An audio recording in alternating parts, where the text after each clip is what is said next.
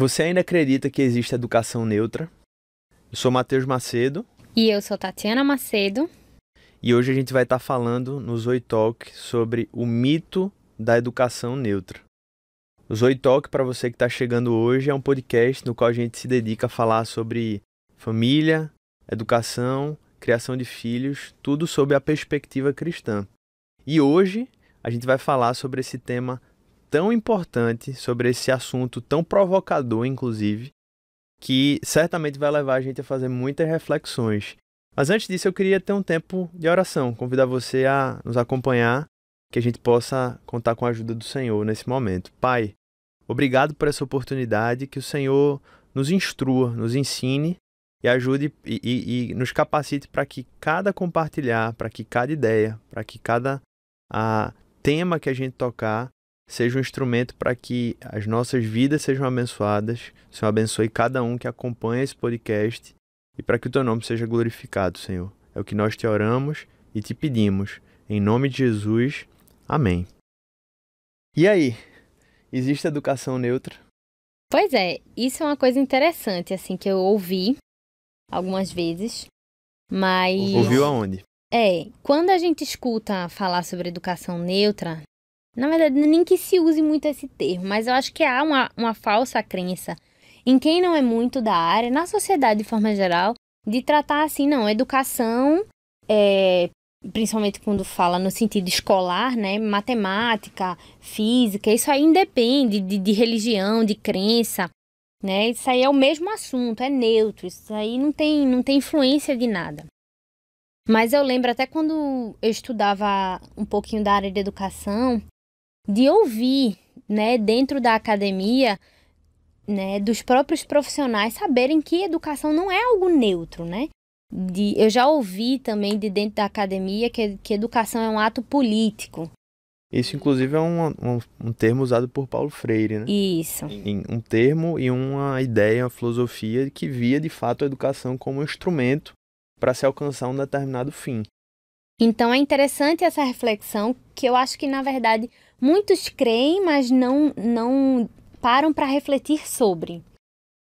É, de fato, eu acredito que a academia, aqueles que se dedicam ao estudo da pedagogia, ou algum tipo de. tem alguma carreira nesse sentido acadêmico, sendo professor universitário, ou alguma, alguma coisa relacionada a isso, eu acredito que a maioria dessas pessoas vão ser unânimes ou ou pelo menos a maioria delas, né, melhor dizendo, vão concordar que a educação ela tem um objetivo, que existe um propósito naquilo e que existe, também não existe a própria neutralidade no meio, no método pedagógico.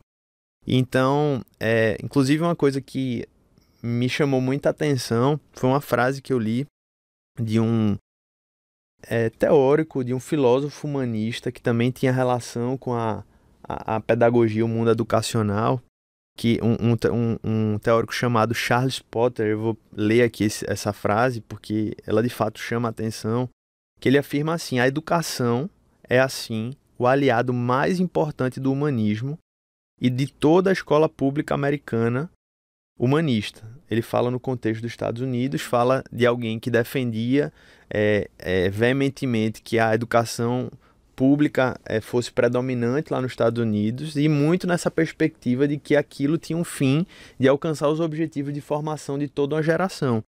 E aí ele pergunta, né, que, por exemplo, provocando isso num contexto onde a escola dominical ainda tinha um papel muito forte nas igrejas dos Estados Unidos, ele pergunta: que pode fazer a escola dominical teísta, ele usa esse nome, né, para atribuir a qualquer religião, visto que se reúne uma hora por semana e ensina uma fração das crianças para conter a maré do programa de cinco dias de ensino humanista.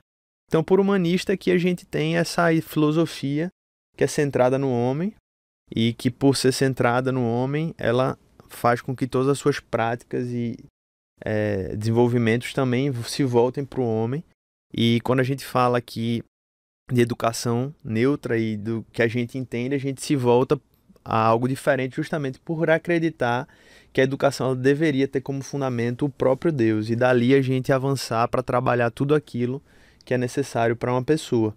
Né? Então, Essa frase me chamou muita atenção, porque isso mostra que só quem acredita em algo diferente nisso é quem de repente não procurou conhecer o que é que se está tratando, propondo e planejando para a educação, especialmente das crianças, que são a, os seres mais, nesse sentido, ou talvez em todos, indefesos, porque não têm as suas faculdades completas e não sabem exatamente é, o que se passa né, de maneira plena na realidade. Isso, e aí muitos pais, né, botam seus filhos, escolhem a escola por ser aquela escola que tem ótimos conteúdos, ótimos professores capacitados e tem uma nota muito boa no Enem. Muito com essa ideia também de que, ah, não, em casa eu ensino a coisa certa e, e é na escola ele aprende as matérias de física, matemática, português e uma coisa não vai ter nenhum problema com a outra, né? São coisas diferentes. É, na verdade, isso tem um, uma raiz também que é problemática, que é uma percepção dualista. Uhum.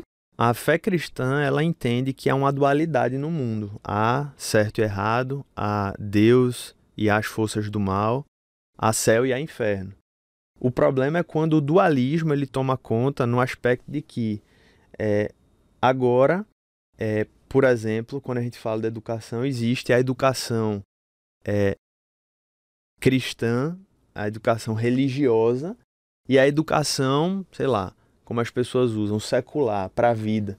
Quando, na verdade, a Bíblia ela não autoriza essa percepção, porque a Bíblia fala que Deus ele é a fonte de todo conhecimento. Em Jesus estão escondidos todos os tesouros do conhecimento é, da sabedoria. né? Fala, nele estão escondidos todos os tesouros. Exatamente. Então, assim, essa é uma visão que não é, é correta, não é, pelo menos daqueles que creem nas escrituras, é uma, é uma visão equivocada, porque a Bíblia propõe um modelo de mundo, de se enxergar o um mundo no qual Deus seja o padrão e seja o, o, o influenciador de todas as áreas da nossa existência. Inclusive, eu acho que algo que ajuda muito a entender isso e que tem a ver totalmente com esse tema da educação neutra é que, enquanto alguns dizem que o homem é um ser racional, assim foi definido na iluminismo, outros hoje, num tempo mais sensível que a gente vive, diz que o homem é um ser emocional.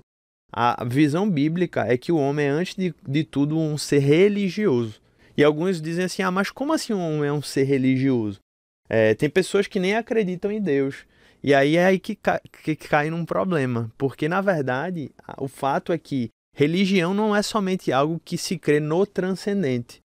A gente acredita que a religião é, se fosse conceituar, qualquer coisa ou qualquer pessoa ou qualquer ideia na qual alguém deposite a sua esperança última e final. Ou seja, o propósito de vida é, é desenvolvido por alguém, o, o local, o objeto no qual as pessoas depositam a sua esperança. Ou seja, isso faz a gente chegar na conclusão de que a religião ela pode ser o dinheiro. A religião de alguém é, pode ser o trabalho. O próprio pessoa, ego. O próprio ego, o, as suas emoções, a, enfim, a sua, a, seus filhos. Porque elas colocam naquilo a sua expectativa final de alegria, de satisfação, de propósito. De propósito, é. Então, uma vez que a gente tem essa clareza, a gente sabe que religião é uma questão que todos têm. Ela pode ser uma religião transcendente, uma religião que tem a ver com o místico ou com algo que envolve, né? Por exemplo, milagres ou, ou eventos que não têm explicações, mas um cientista na medida em que ele se coloca e diz assim que eu creio que a ciência é a grande resposta final para a existência do homem, ele está escolhendo a ciência como religião. E aí quando eu digo isso, eu não estou dizendo que um cristão não pode ser cientista, mas a diferença é que o cristão ele olha para a ciência como um meio de glorificar Deus. Ele olha para a ciência como um instrumento que Deus deu para que nós possamos conhecer, porque Deus é o próprio conhecimento. Então Deus é o autor da ciência. Então o que é que isso, tudo isso tem a ver com educação neutra? É a gente exatamente entender que é impossível dissociar educação de religião. Porque, na verdade, a questão é para que religião, para que propósito último e final a gente está formando as pessoas, as crianças que estão sendo educadas.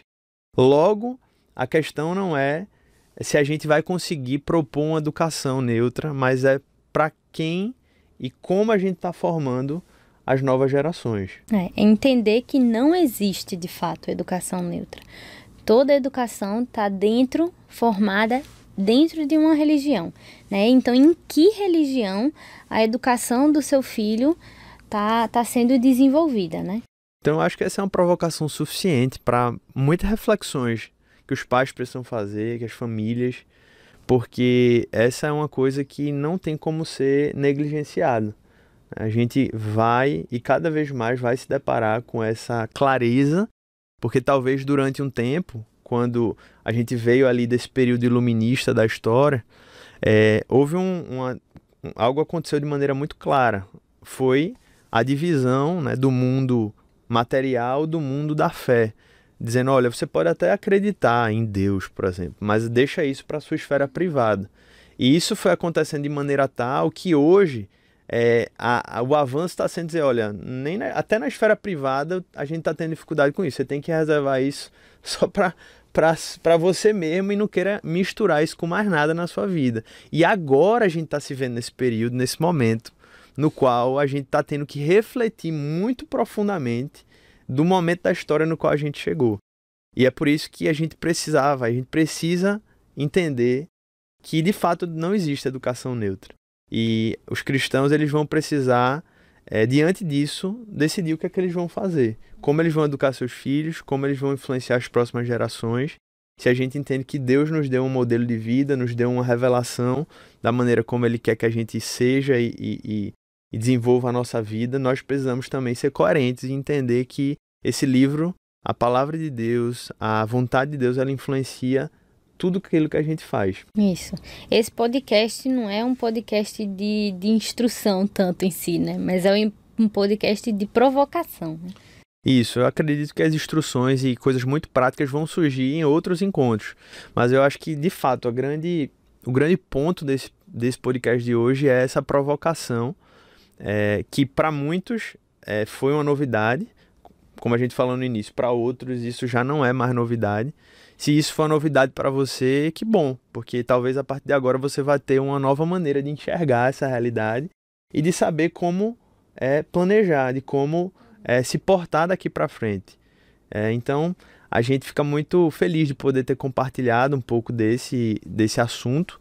Como a gente falou, a gente vai ter muitos outros podcasts nos quais a gente compartilha e convida pessoas que têm vivido situações reais de desafio, que têm vivido já esses dramas nas escolas que estão inseridas ou com seus filhos, melhor dizendo.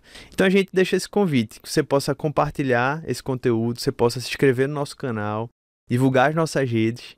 E a gente agradece muito aqui a sua participação e a gente sempre encerra, né, pedindo ao Senhor que o amor dele recaia sobre nós, que a graça de Jesus também seja abundante em nossas vidas e que as consolações do Espírito Santo também é, venham sobre cada um de nós. Deus abençoe tua vida e até o próximo Zoe Talk.